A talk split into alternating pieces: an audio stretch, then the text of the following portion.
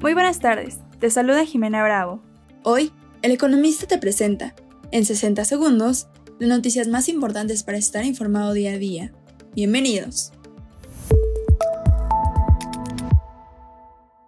En primer plano, durante marzo, los 4.9 millones de hogares que reciben remesas registraron un ingreso de 5.194 millones de dólares, de acuerdo con información del Banco de México.